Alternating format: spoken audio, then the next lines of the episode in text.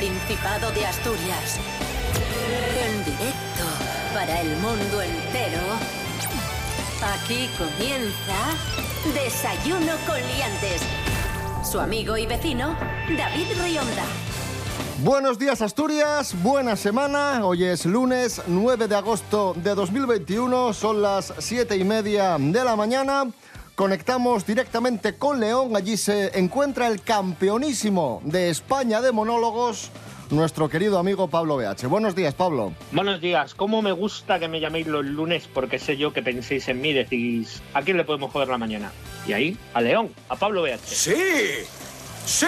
Rubén Morillo, buenos días. Buenos días, David Rionda. Buenos días, Pablo BH. Buenos días a todos y todas. ¿Cómo empezamos la semana? ¿Habrá suerte? ¿Hay Bien, sol hoy en bien. Asturias? Sí, va a haber ¿Tenemos sol. verano por fin? Sí, hoy Adelante, lunes. Rubén Morillo. Pronóstico Cielos del tiempo. poco sí, señor. nubosos. Agencia Estatal de Meteorología. Nada, no vamos Rubén a tener Morillo, adelante. prácticamente nubes. Eso sí, tendremos alguna niebla por la mañana, pero poco nuboso. Es lo que destaca hoy la Agencia Estatal de Meteorología, que también prevé temperaturas agradables, mínimas frescas de 10 grados por la mañana y máximas de 25. ¿La Agencia Estatal de qué? De meteorología. Es difícil, ¿eh? Sí, me- Meteorología. Meteorología. Del tiempo, vamos. Del Sí, tiempo eso, de, nubes y De las nubes, el sol y la lluvia. Esas cosas. Y todo eso. Eh, a ver, la cosa empieza más o menos así. Eh, Desayuno con liantes, ay, lere, lere, lere. Desayuno con liantes, ay, lere, lere, lere. Desayuno con liantes, ay, lere, lere, lere.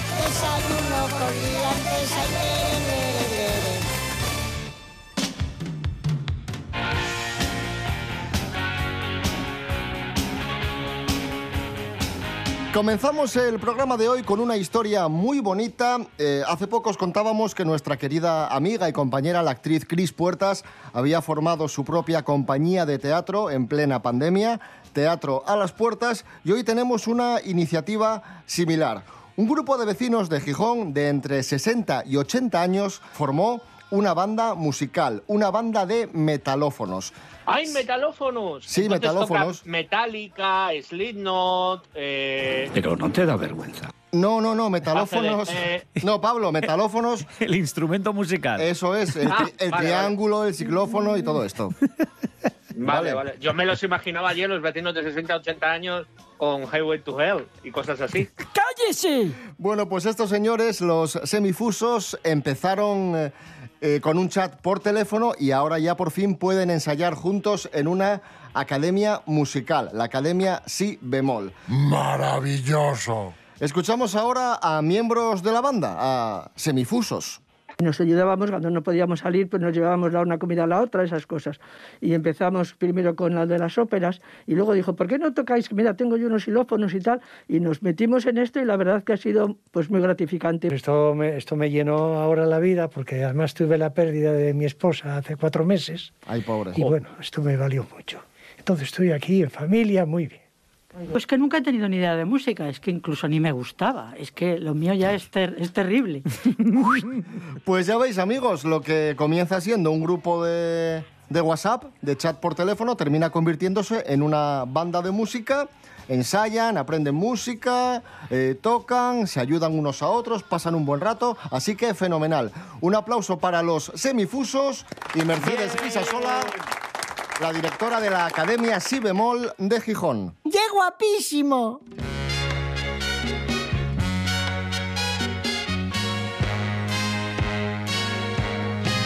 Y cambiamos completamente de tercio, de tema y de localización geográfica porque nos vamos a Estados Unidos con una noticia inquietante. Parece directamente sacada de una película de ciencia ficción. Atención que os leo el titular. El ejército de los Estados Unidos asegura que es capaz de predecir el futuro varios días por adelantado. El Pentágono afirma tener ya la tecnología necesaria para adelantarse varios días en el futuro. A mí esto me ha dejado completamente loco. Pablo BH. espera una cosa, ¿Qué? antes de que Pablo lo desarrolle. Esto ya lo hacía hace 20 años Aramis Fuster y... ¿Y cómo se llamaba este que tenía siempre humo por detrás? ¿Y, y Sandro Rey o No, quién? no, el el Rapel. Rapel, Rapel, Rapel, Rapel. Esto ya lo hacían ellos hace mucho tiempo, predecían el futuro. Pablo BH, ¿En qué consiste esta tecnología? Explícanos un poco esta noticia porque nos tiene eh, anonadaos. Bueno, es un poco complejo de explicar, así que voy a intentar eh, decirlo de la manera más simple para que nos entendamos todos, ¿vale? Eh, lo que pasa es que la información ya existe en satélites, radares, sensores subacuáticos, en Internet, en servicios de inteligencia y en otros servicios eh, de civiles, ¿no? Como pueden ser los móviles, eh, pues los mensajes, los correos electrónicos. Entonces, a partir de, de un test que se denomina el test GUIDE 3, eh, en inglés Guide 3, eh, que significa Global Information Domination Experiment, experimentos de dominio de la información global, que suena todo a que Estados Unidos no está vigilando a nadie. ¿eh? Tranquilos, que suena a que no nos están vigilando para nada. Sí, sí, da tranquilidad el nombre, sí. muchísimo, muchísimo. Ha salido aquí el general y ha dicho, tranquilos que nos vigilamos. Eh, pues lo que explica es que a través de, de todos esos datos que van recopilando de diferentes medios, tanto civiles como militares, son capaces de trazar una línea de sucesos que es lo más seguro que pueda ocurrir en los siguientes días. Para hacer el símil, para que la gente lo entienda, porque como tú bien dices, Pablo, es complejo. Es como cuando hay estadísticas de un partido de fútbol, juega, yo qué sé, el Sporting con el Albacete, dice, pues hay un 73% de probabilidades de que gane el Sporting. Claro. Esto se hace mucho también en la bolsa. Esas curvas que vemos que sube, cuando sube y baja la bolsa, los economistas y los que se dedican al trading, se llama esto, ¿no? De comprar y vender acciones en la bolsa, utilizan ya este tipo de inteligencia artificial que sabe por cómo se está dibujando la curva y cómo se venden y compran esas acciones, cómo va a evolucionar esa curva de aquí a dentro de dos horas y por eso compran o venden acciones, por esas predicciones que hacen. Me imagino que es lo mismo, pero a escala global, supongo. Efectivamente. Yo a esta teoría de la conspiración le doy dos Teletubbies morados y un Yeti.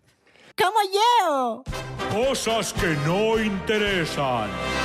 Cuando iba al colegio, a la EGB, porque soy un señor mayor, eh, estábamos estudiando la revolución industrial y resulta que había una foto en el libro en la que salían un montón de trabajadores al lado de una máquina. Y bueno, pues hubo un momento en el que caí en la cuenta de que uno de esos trabajadores se parecía a uno de mis amigos. Es importante recordar que ese amigo tenía 12 años y con 12 años se parecía a un trabajador inglés de 40, probablemente. El caso es que mi amigo, que con 12 años es verdad que tenía perilla, eh, cogió el libro y fue corriendo por toda la clase diciendo que era un viajero en el tiempo y, usando como prueba aquella foto. Eh, ese día decidí replantearme mi grupo de amigos. Cosas que no interesan.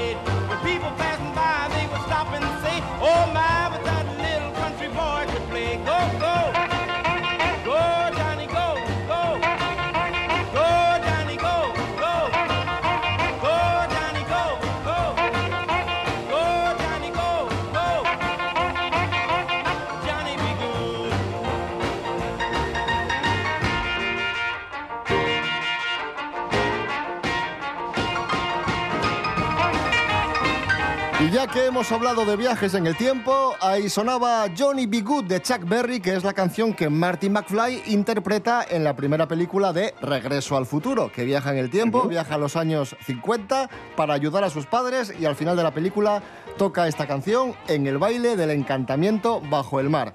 Una Oye, de David, ¿tú nuestras películas favoritas. Dime, Pablo, ¿Qué coche utilizaba para viajar? un DeLorean. Ah, vale, vale, vale. ¿Por?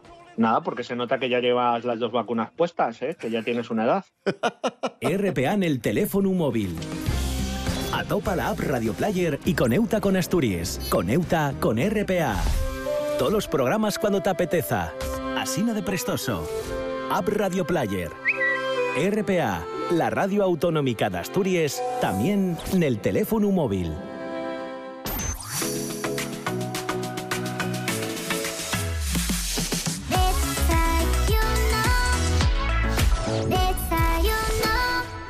Seguimos en Desayuno Coliantes en RPA, la radio del Principado de Asturias. Nos vamos a Tineo, que ya tiene su punto de foto. Un punto de foto con su nombre y la intención es que peregrinos, visitantes, turistas, vecinos lo aprovechen para promocionar el concejo. Se ha instalado en el centro de la villa, en el mirador de la avenida del Conde de Campomanes. Las letras miden 4 metros de largo, 2 de alto y están Hola. habilitadas para sentarse. Los vecinos están encantados. Muy bien, yo me parece genial. Y además es muy original, que es distinto a, a todos los sitios. A mí me parece muy bien, muy bonito aquí en el paseo, una propaganda más para el pueblo, que buena falta nos hace. A ver si tenemos suerte y nos arreglan otras cosas que son más importantes que esto, pero bueno, que todo es im- importante, ¿no? Aquí. Y yo lo veo muy bien. Cualquier cosa que sea en beneficio del pueblo, todo es bienvenido y que venga mucha gente a hacerse una foto y a llevar un buen recuerdo. Es verdad que no están en el sitio más mm, bonito del pueblo. Habría otros lugares en los que yo creo que tendría más partido, pero bueno, Bueno, a ver, eh, pongas donde las pongas las letras eh, al 100%. Va a protestar No, no vas a acertar al 100%. Siempre, Siempre, va a protestar alguien. Eso, siempre. eso ya es normal. Es ciertísimo. Pero bueno, que Tineo ya tiene sus letras, así que si visitáis Tineo podéis haceros un selfie allí en las letras de, de Tineo y subirlo al Instagram. al Instagram. A mí me hace mucha gracia, porque bueno, hay sitios que viene bien, ¿no? Que, que pongan las letras, sobre todo si es un paisaje natural, que, que te puedes, bueno, confundir, ¿no? O, o no guardas bien el recuerdo y dices, ay, ¿dónde estaba este sitio tan bonito? Y pone ahí Tineo. Pero aquí, por ejemplo, las, las letras que indican que estás en León La catedral. están justo delante de la catedral. Entonces dices, "Bu- ¿de dónde será esta foto eh, con esta catedral de León? Y bueno, no sé, me hace sentir un poco... De Burgos, absurdo. de Oviedo, De- ¿de dónde es esta catedral? La juventud está preparadísima. Continuamos en Asturias, en el Principado de Asturias. El otro día estuve con un amigo ahí dando, dando un paseo por la ruta del colesterol, cerca de la corredoria, y me decía, acabo de comprar una furgoneta para mi padre, para el trabajo. Y dije yo, anda, muy bien.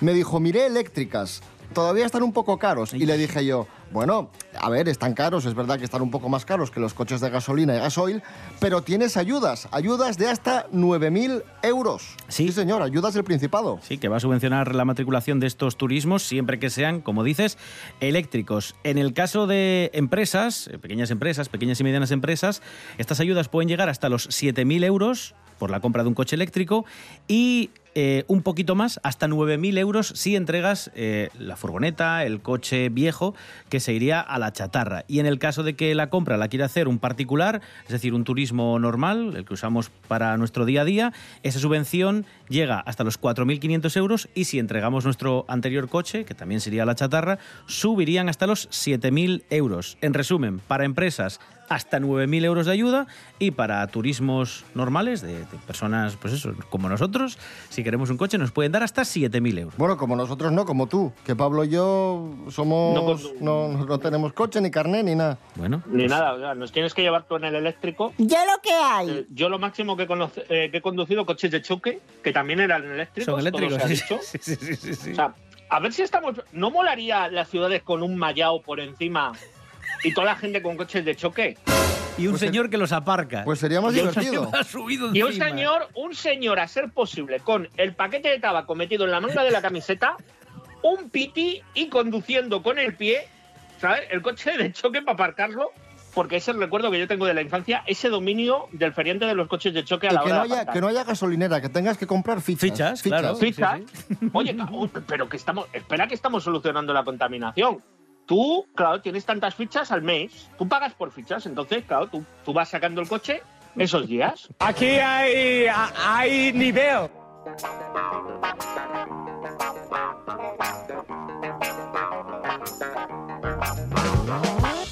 Y hablando de coches, el otro día en Covadonga eh, vimos una escena eh, de verdad que, que insólita. Un coche acabó en medio de las escaleras de Covadonga, ahí empotrado, no sabemos cómo acabó ahí, pero bueno, la cosa es que la foto dio la vuelta a toda Asturias a través de internet y a través de redes sociales. Nos lo cuenta Ángela Busto. Buenos días, Ángela. Hola a todos y buenísimos días. Efectivamente, un coche cayó por las escaleras del santuario.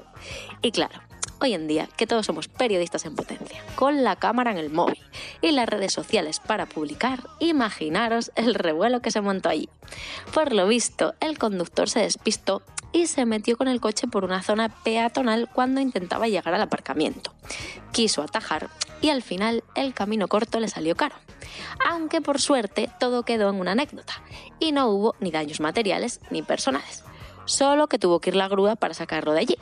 Y que ahora ya es famoso por ser el que metió el coche en la escalera de Covadonga. Oye, ya tiene anécdota top para contar de las vacaciones. Y no os vayáis a pensar que es el único. No, no, no, porque no es la primera vez, ni será la última seguro, que un coche cae por las diferentes escaleras que existen en la zona. Así que, ya sabéis, cuando a Covadonga vayáis, acordaros de dejaros la empanada en casa. Un saludo y hasta la próxima. ¡Mua!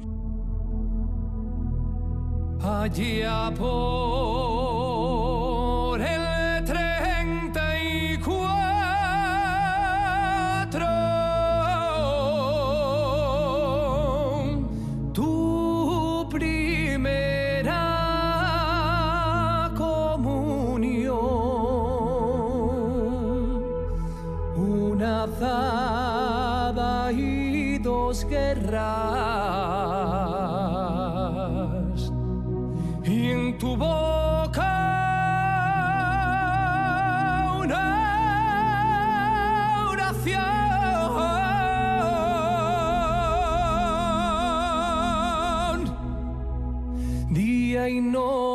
Trabajando desde que muriera padre.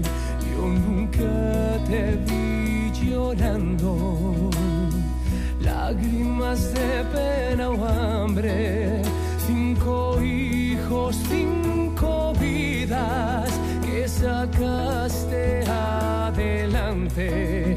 Es gracias a la Santina, siempre decías madre, nunca olvidaré el día en el que dije en la ermita, cuando crezca y sea un hombre, verás a tu virgencita, vete al huerto y corta flores,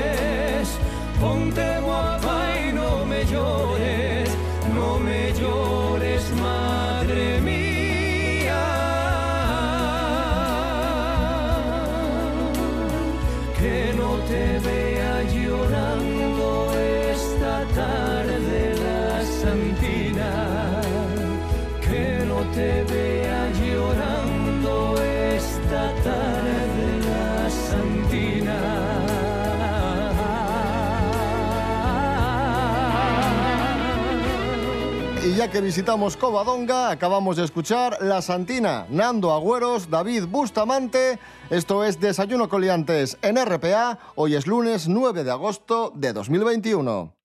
Así suena Asturias. Así suena RPA. La radio de todos y todas. La nuestra. Desayuno con liantes. Y un día como hoy de 1173 en ¿Qué Italia, pasaba? en ¿Qué Italia, pasaba? en Italia ¿Qué se, pasaba? se inicia la construcción de la Torre de Pisa, esa que está Ah, pero- torcida, la que está torcida, la Torre inclinada de Pisa, esa. Rubén Morillo, ¿por qué la Torre inclinada de Pisa está precisamente así, inclinada? Es muy fácil, porque cuando la construyeron eh, necesitaban unos cimientos sólidos, robustos, tanto como tres metros cavados hacia abajo y que estuviesen rellenos de algún tipo de, elemento que consolidase lo que se construyese de ahí hacia arriba. Y no contaban con que cuando echasen a, a andar l- pues las piedras que iban a poner y que consolidan la torre de Pisa, que pesa 14.700 toneladas, pues poco a poco, como el terreno era inestable y no tenía estos cimientos que digo, fuese poco a poco cogiendo grados de inclinación hacia uno de los lados, que es el lado más débil. Vale, y lo que se preguntarán nuestros amigos y nuestras amigas, Rubén Morillo, año 1173, está inclinada porque los cimientos eh, no son sólidos. No. ¿Y por qué no se ha caído? Bueno, pues porque pues, estuvo a punto de caerse. Lo que ocurre es que la física ahí eh, tiene mucho que ver. El centro de gravedad, el centro de pesos, de masa, en este caso de la Torre de Pisa, está en el centro y no vence los grados necesarios para que eh, pues, pues colapse, ¿no? Para que se caiga. De todas formas, a partir de 1990, el gobierno eh, dijo, oye, esto hay que arreglarlo porque un día de esto se nos cae la, torre y armamos aquí, vamos, un, lío de, de, de aupa. Entonces, un entramado de forja y de cemento es lo que sostiene ahora en el subsuelo eh, a la torre de, de Pisa, que por cierto ha recobrado esa inclinación característica que tenemos ahora, que está en unos 4 grados. Y digo 4 porque antiguamente estuvo incluso en los 6, 7 y fue cuando se empezaron a asustar. O sea que pudieron echar un poco atrás la, la inclinación de la, de la torre de Pisa. Y ya está. Y esa es la noticia.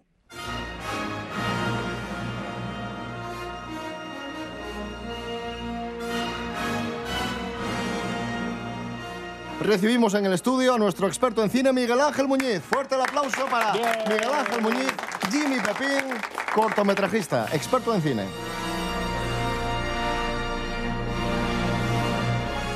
Rarezas del cine con Miguel Ángel Muñiz. Hoy tenemos eh, una película bastante, entre comillas, delicada.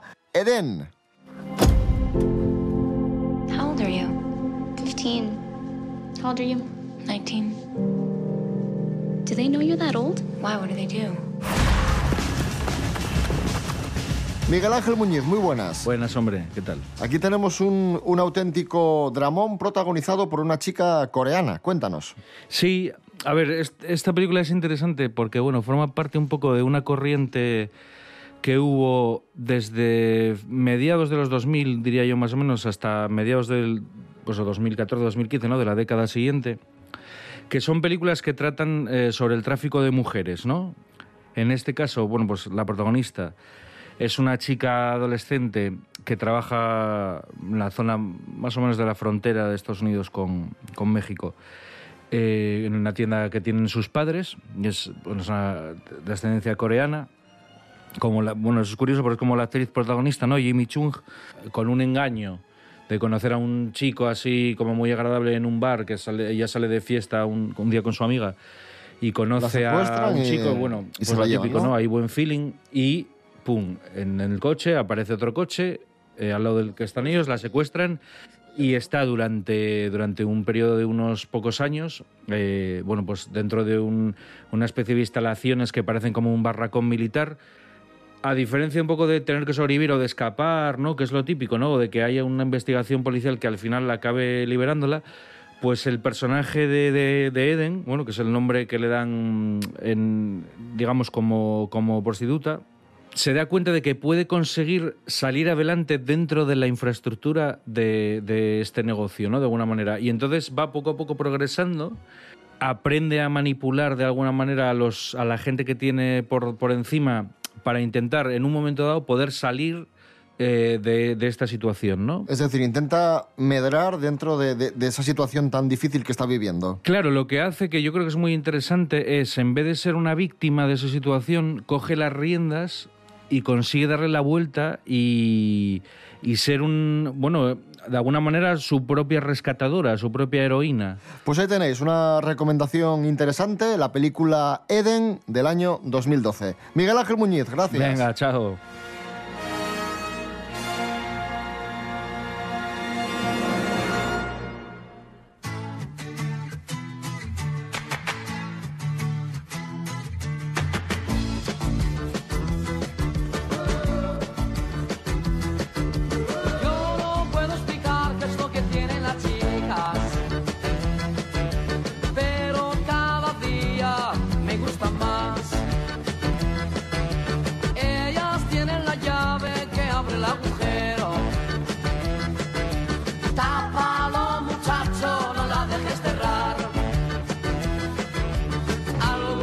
Caminar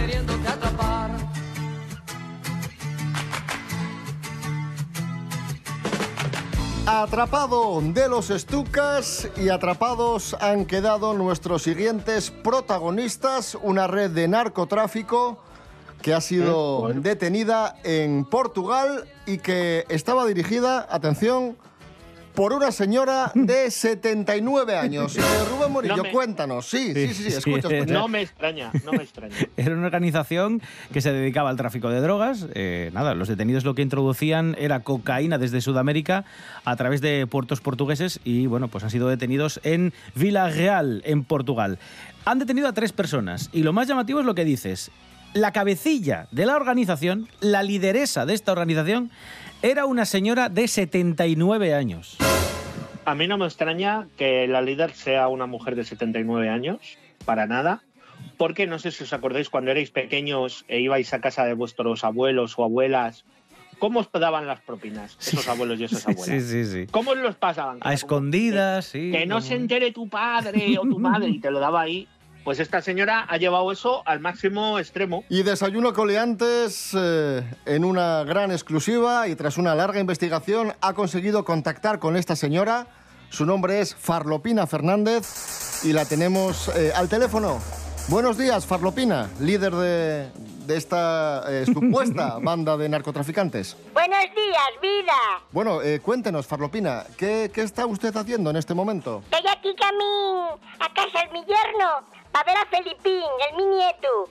Voy a hacer un bizcocho para merendar. ¿Seguro que va usted a eso? Sí, oh, ya tengo todo aquí preparado. Los huevos, la leche, la levadura royal. Se- ¿Seguro que usted va a eso, a, a- a hacer un bizcocho y eso que lleva ahí en el sobre es levadura royal? Sí, la levadura royal. Lleva que suba el bizcocho. ¿Seguro? Sí, oh, acaba de dármela el Mencho Guzmán, un vecino que tengo colombiano que es muy simpático. ¿Oíste? Oye, vida, tengo que dejarte, que tengo una llamada importante aquí, ¿eh? Está llamándome otro amigo mío. Llámase el Mencho Carrillo, es de México. Hazme recaos, ¿oíste? ¡Hasta luego, Virina! Hasta luego, gracias, eh, Farlopina Fernández. La, Yo no veo por qué sospecháis de esta mujer. ya, ya, la presunta líder de, de esta, de esta trama. Como bien nos decía, pues va a casa de su nieto a prepararle un bizcocho. Por eso llevaba levadura royal en un sobre. Claro, claro.